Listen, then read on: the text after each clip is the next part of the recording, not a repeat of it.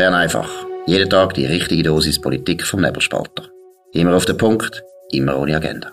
Der Podcast wird gesponsert von Swiss Life, ihrer Partnerin für ein selbstbestimmtes Leben. Das ist die Ausgabe vom 30. März 2023. Camilote und Markus Somm. Ja, der Bundesrat hat gestern beschlossen, dass er wird, äh, Verhandlungen mit der EU wieder aufnehmen. Bis Ende Juni soll es EDA ausschaffen, wie das Mandat könnte aussehen. Ja, Gami, was sind da noch die wichtigen Einzelheiten? Ja, eben, es ist gestern die Medienmitteilung gekommen. Es heisst, es hätte eben positive Dynamik zwischen der EU und der Schweiz gegeben, vor allem auf technischer, diplomatischer, politischer Ebene. Man verweist auch darauf, dass es schon acht Sondierungsgespräche und 19 technische Gespräche gegeben hat. Und eben, es geht darum, ein detailliertes Verständnis für die Positionen zu finden, aber eben auch zum im Endeffekt Lösungen zu finden, dass man eben ein Verhandlungsmandat eigentlich kann vorbereiten kann. Das ist das Ziel. Gut, jetzt mal einschätzen, ist das natürlich schwer, ob das so etwas bringt. Also, hängt natürlich auch von der EU ab, aber der ganze Zeitplan denke mir total unrealistisch. Sie wollen noch im Sommer eigentlich dann schon wieder anfangen zu verhandeln. Sie haben das Gefühl, sie müssen das ums Verrecken noch reinbringen, bevor die neue mhm. Kommission mhm. gewählt wird. Das ist im nächsten Jahr, 2024. Also es ist praktisch noch ein paar Monate, wo man da verhandeln kann. Gleichzeitig haben wir noch Wahlen. Da frage ich dich, Du bist Stadtpräsident von der SVP. Für die SVP ist das eigentlich ein unglaubliches Wahlgeschenk. Ja, eben, es ist doch erstaunlich und man weiß ja, dass Parteien vor allem außer der SVP natürlich viel Druck gemacht haben auf den Cassis, dass er da vorwärts macht. Er möchte unbedingt mit diesen Verhandlungen anfangen. Aber gerade im Wahljahr, oder, es gibt äh, die FDP, die ich nicht sehe, die im Moment von dem Thema profitiert. Vor allem eher bei der, bei der SVP natürlich. Aber der Druck ist doch erstaunlich, dass man das jetzt unbedingt einfach wegen dem Wechsel möchte durchbringen aber das Wahljahr in dem Sinne nicht so eine Rolle spielt für Parteien. Genau, also das Lustige ist ja, dass Parteipräsidenten von der Mitte und von der FDP und auch von der SP sind eher kritisch. Die wollen es eigentlich nicht, weil ja alle Parteien außer der SVP sind und die GLP und die Grünen, aber die äh, erwähnten Parteien sind eigentlich gespalten. Die SP hat ihr Problem mit den Gewerkschaften, da ist eigentlich noch keine Konzessionsbereitschaft äh, zu erkennen. Bei der Mitte, dort ist es ein bisschen hin und her, dort ist nicht so klar. Und bei der FDP ist eindeutig, dass man weiß, das ist für die Wahlen nicht wahnsinnig gut für die FDP. Also von dem her glaube ich nicht, dass da der Druck von der Parteien wichtig ist, sondern es ist eher ja, es ist die Ignazio Cassis, was da, das vorwärts treibt. Und das ist natürlich das EDA. Und das EDA hat halt nach wie vor sehr viele Leute, die das Gefühl haben, eine Annäherung an die EU muss man unbedingt anbringen. Die haben eine Panik vor dem Stillstand, oder? Die haben wahnsinnig Panik, dass man gar nicht mehr miteinander redet. Das hat man ja gemerkt nach dem sogenannten Abbruch von den Verhandlungen zum Rahmenabkommen durch den Bundesrat, dass da im EDA eine größere Depression ausgebrochen ist. Jetzt hat man es eigentlich korrigiert, muss man sagen, obwohl sich gar nichts geändert hat. Also das, die EU hat in keiner Frage irgendwie neue Ideen eingebracht im Vergleich zu zwei, vor zwei Jahren, wo ja der Bundesrat zum Schluss gekommen ist, hey, das wird bei uns einfach nicht können äh, in einer Volksabstimmung durchkommen. Von dem her ist es völlig ein absurder, lächerlicher, weltfremden Entscheid. Aber ich glaube eben, grundsätzlich habe ich das Gefühl, zur Zeit, glaube ich, GLP wird von dem profitieren. Sie können sich als die Europapartei noch ein bisschen profilieren. Und die SVP auch, weil die SVP als bekannt gilt, dass sie nämlich das Rahmenabkommen auf jeden Fall äh, ablehnt. Ich habe es eher auch sehr speziell gefunden, oder? Du sagst, es hat sich nichts daran geändert, oder? Man führt so viel Gespräche, oder es wird viel Zeit investiert. Und eben auch die Aussage, oder? Das, es geht ums detaillierte Verständnis. Was haben denn die die letzten Jahre bitte gemacht? Also, ich muss mich schon fragen, was ist passiert, dass man fängs jetzt muss sagen, man braucht die Gespräche, damit man einander gegenseitig versteht und offensichtlich tut man das ja immer noch nicht, aber man tut ja die positiven Signale ausschicken. Erstaunt bin ich auch über Kantone, die auch da am Bundesrat Rückendeckung geben, oder? Sie tun sogar einstimmig Rückendeckung geben. Und meine Schlussfolgerung ist ja fast, wie schwammig muss dann das ein, die Einstimmigkeit stand? Wie, äh, wie schwammig muss auch der, der Vorschlag sein, dass man es schafft, dass alle Kantone das unterstützen? Genau, das ist ja eine wichtige Begründung. Also der Bundesrat sagt, oder nein, gesagt hat das öffentlich nicht, aber es ist äh, dem Vernehmen nach spielt das eine Rolle, dass die Kantonsregierungen da anscheinend neue Verhandlungen wollen. Jetzt habe ich mich auch so gefragt, wie kommt so ein Entscheid stand. Also ich glaube, da müssen wir sowieso noch äh, vom Nebelspalter her mal noch ein bisschen recherchieren, weil das sind ja immerhin 26 Kantonsregierungen. Wie kommt so ein Entscheid überhaupt stand innerhalb von so kurzer Zeit? Ich habe, mein grosser Verdacht ist, das ist irgendwie ein Rundschreiben aus dem Generalsekretariat von der KDK so formuliert, dass jede, alle anderen Generalsekretäre von der Kantonsregierung irgendwie zurückgeschrieben haben und dass Beamte sehr, sehr äh, ja, EU-freundlich sind, das ist keine Überraschung. Etatismus liebt Etatismus, das ist der Grund, warum alle Beamten eine gewisse, nicht alle, aber viele, gewisse Schwäche haben für für die EU. Nicht, dass sie gerade beitreten aber sie haben immer sehr viel Verständnis für die Probleme der EU. Also ein komischer Entscheid. Das Zweite ist, wo auch eine Rolle gespielt hat, ist das angeblich gute Gespräch mit dem Maros äh, Sefcovic, wo eigentlich auch überraschend ist, weil letztlich hat er auch, der Sefcovic hat nicht irgendwie konkret gesagt, irgendwie sagen, da und da eine Konzession zu erwarten. Und sind wir ehrlich, oder? Die wichtigen, wichtigen Punkte sind alles Sachen, wo wir jetzt in der Schweiz nicht eine andere Diskussion haben. Also, der Europäische Gerichtshof ist nicht beliebter geworden in der letzten Zeit. Ist einfach nicht so. Zweitens, beim Lohnschutz und bei der Unionsbürgerrechtsrichtlinie hat sich in der Schweiz auch nichts verändert. Und bei der EU auch nicht. Also, das Ganze ist sehr grotesk. Und ich muss eben sagen, aus Sicht von, von Ignazio Cassis, wo ein Freisinnigen ist, völlig bizarr dass er auf das setzt, dass er jetzt noch so kurz vor der Wahl sich so exponieren Er, wo ja ganz genau weiß, dass er angewiesen ist auf die SVP im Parlament. Also, mhm. er ist immer wieder ein bisschen unter Druck. Das glaube ich zwar nicht, dass er eigentlich objektiv so unter Druck ist, aber er kommt immer wieder ein bisschen unter Druck. Und die SVP, das weiß man, hat eigentlich den Gassis immer wieder gestützt. Von dem her, in jeder Beziehung ganz ein eigenartiger Entscheid. Gut. Gehen wir mal weiter zu einem anderen Thema, wo auch sehr wichtig ist und wo man vielleicht dem Außenminister ja, auch mal könnte empfehlen, einfach mehr schlafen. Mehr schlafen, dann kann er auch besser überlegen. Einfach, das ist ein Grundsatz, wo schon mein Großvater uns immer erzählt hat, wenn wir gebühlt haben und gesagt haben, wir kommen das neue Lego, Lego-Haus nicht über, dann hat der Großvater immer gesagt, jetzt tun wir mal drüber schlafen. Und das ist immer der beste, der beste Spruch gewesen. Und das finde ich auch, ähm, Herr Gassis ist das zu empfehlen, ein Powernap für den Herrn Gassis. Der Powernap wird Ihnen präsentiert von Schlafvoll. Schlafvoll ist das Schweizer Bettenfachgeschäft mit den besten Preisen. Eine Beratung in einer der elf Schlafvoll-Filialen lohnt sich auf jeden Fall. Mehr Infos auf schlafvoll.ch. So, Asylthema ist natürlich auch ein Thema, das könnte die Wahlen prägen. Äh, da haben wir neue äh, Erkenntnisse, oder besser gesagt, neue News. Um was geht's? Ja, es ist heute rausgekommen. Der Bundesrat beantragt 180 neue Stellen, eben weg der Asylsituation, die wir natürlich haben. Dazu gehören Dolmetscherinnen, Protokollführerinnen, sind zwar befristete Stellen, aber doch, ähm, man merkt, dass man da mehr Personal braucht. Und im Endeffekt geht es nicht nur um die Stellen, sondern es geht, dass man total mit diesen Stellen 160 Millionen braucht, zusätzlich eben auch für die Einrichtung, für die Unterbringung. Also die Kosten explodieren und das ist jetzt die Reaktion von Elisabeth Baumschneider. Genau, gut, das ist für eine Sozialdemokratin nicht ganz überraschend, aber was ich auch noch interessant finde, ist ja, das ist auch ein Trick von der Bundesverwaltung, dass sie dann immer sagen, das sind befristete Stellen, das soll uns trösten. Dann denken wir alle, ja, natürlich, die werden abgebaut und ich glaube, so viel ich weiß, behauptet jetzt mal etwas, wir können es dann noch nachschauen. Das BAG hat alle die vielen befristeten Stellen, die man braucht hat für Corona-Bekämpfung, äh, glaube ich nicht nicht aufgehoben, sondern die bleiben dann immer, das ist immer im Staat, ob man das Gesetz einführt, Vorschriften, Regeln oder eben auch neue Stellen schafft, das bleibt immer.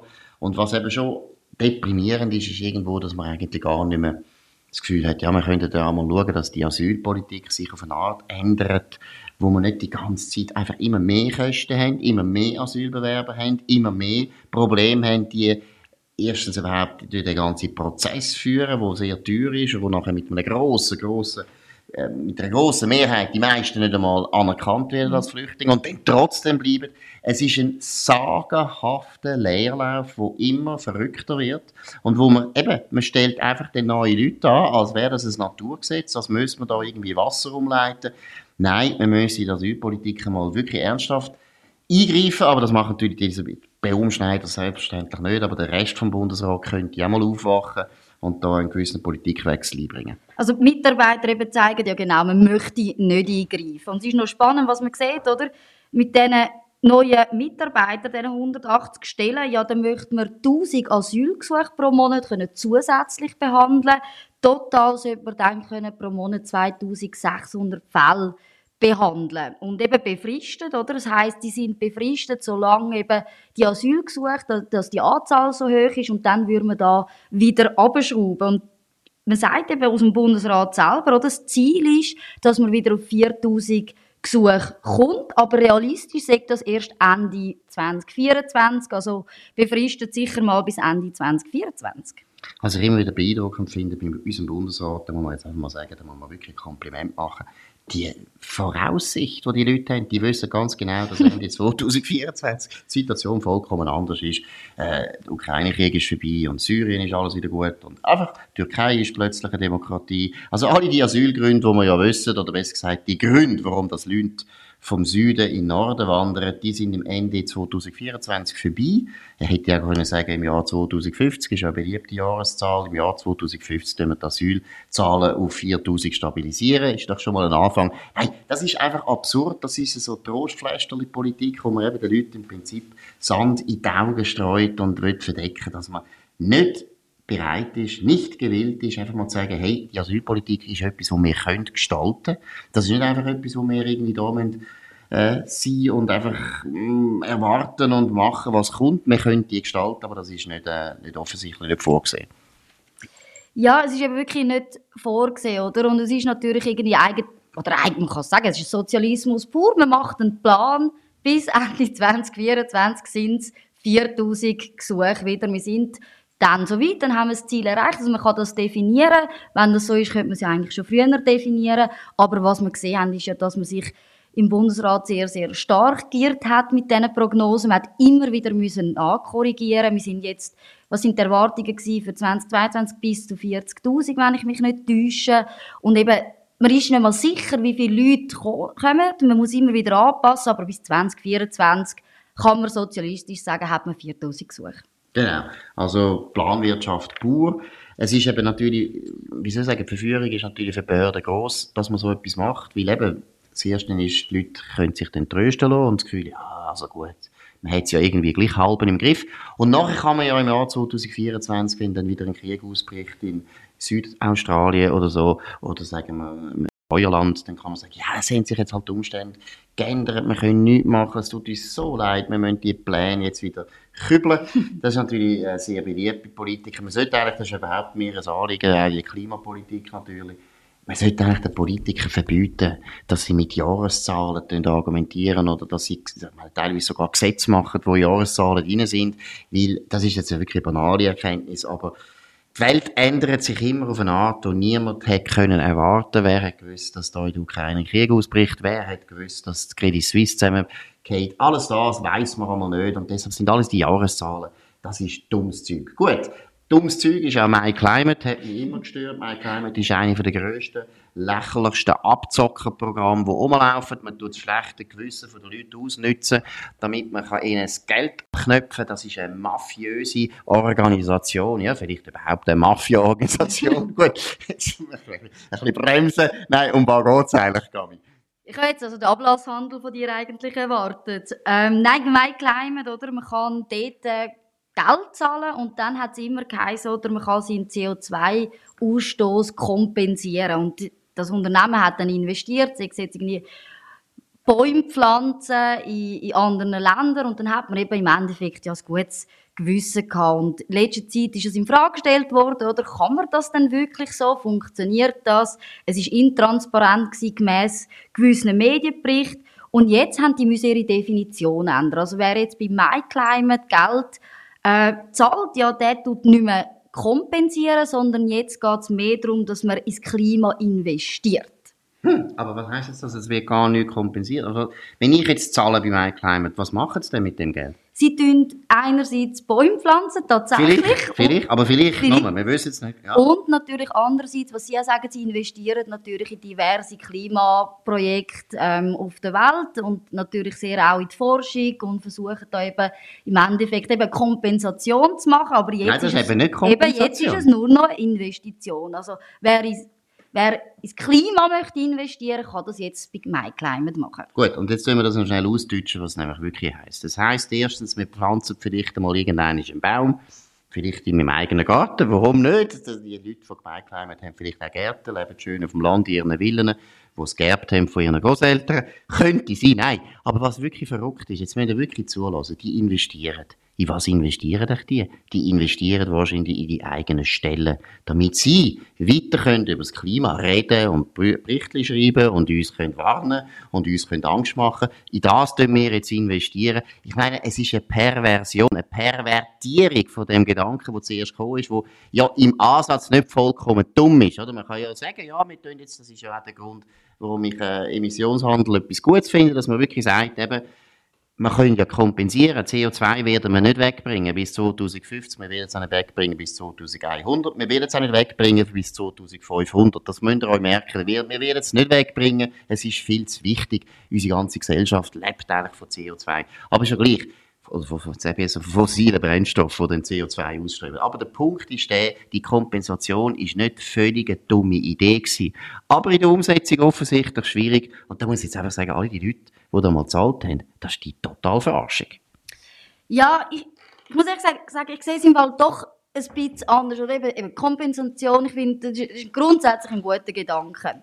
Was aber jetzt passiert, natürlich, dass all, ich meine, das sind ja nicht die einzigen. Es gibt viele Firmen, die das machen oder auch viele Unternehmen, die auf so etwas setzen oder? und sich dann äh, mit so Kompensationsmaßnahmen als klimaneutral ausweisen. Und wir müssen schon fragen, wer profitiert denn davon, dass so Modelle kaputt gehen? Es sind die Linken. Weil im Endeffekt ist die andere Reaktion darauf, wie kann man CO2 eben nicht kompensieren oder senken, sind dann im Endeffekt Verbote. Oder? Und das ist dann eigentlich Argument, wo man sagt, kompensieren funktioniert nicht, darum müssen wir senken. Was ist die Antwort von der Politik? Wir brauchen Verbot. Das stimmt alles, aber wenn du eben nachher kannst zeigen, dass du mit solchen Programmen, wo du eben den Leuten versprichst, du tust in Südaustralien einen Baum pflanzen und das eben nicht kannst überwachen und nicht kannst umsetzen, ist Grund, der Grundgedanke einfach so, dass man sagen, ja, ist schön, gut gemeint, aber es funktioniert eben nicht. Du kannst es nicht genug kontrollieren, weil es sind nicht alles Schweizer. Die Welt besteht nicht aus Schweizer, wo du alles schön, sicher mit Treue und Glauben kannst sicherstellen. Das ist der erste Punkt. Und nachher, und das finde ich wirklich wahnsinnig.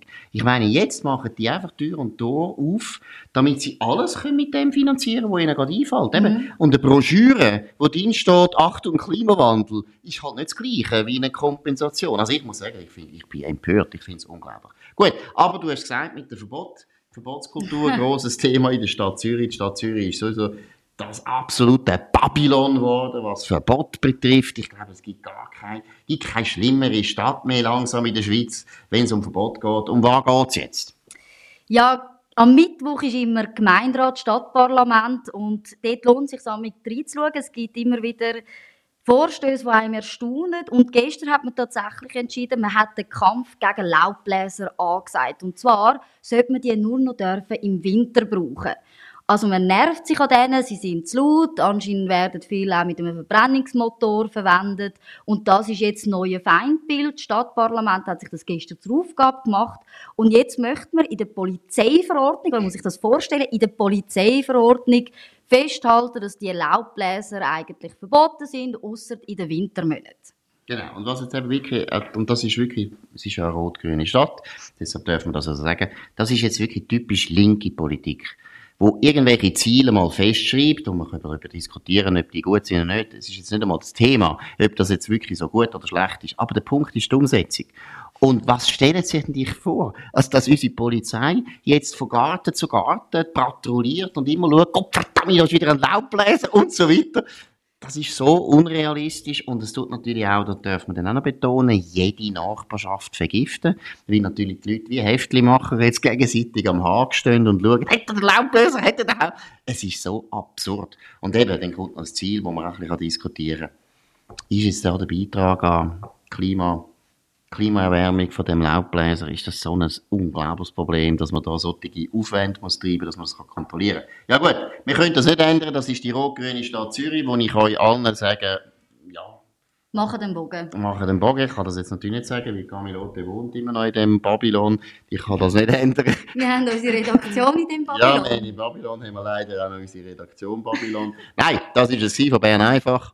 Markus Somm und Camilote. Ihr könnt uns abonnieren auf berneinfach, äh, berneinfach.ch, nebelspalter.ch oder auf Spotify oder auf Apple Podcast oder auf dem Podcast, wo ihr Podcast-Provider, wo ihr jetzt gerade drauf sind. Äh, könnt uns weiterempfehlen, könnt uns hoch bewerten, das würde uns sehr freuen. Wir hören uns wieder morgen zur gleichen Zeit auf dem gleichen Kanal. Habt einen schönen Abend.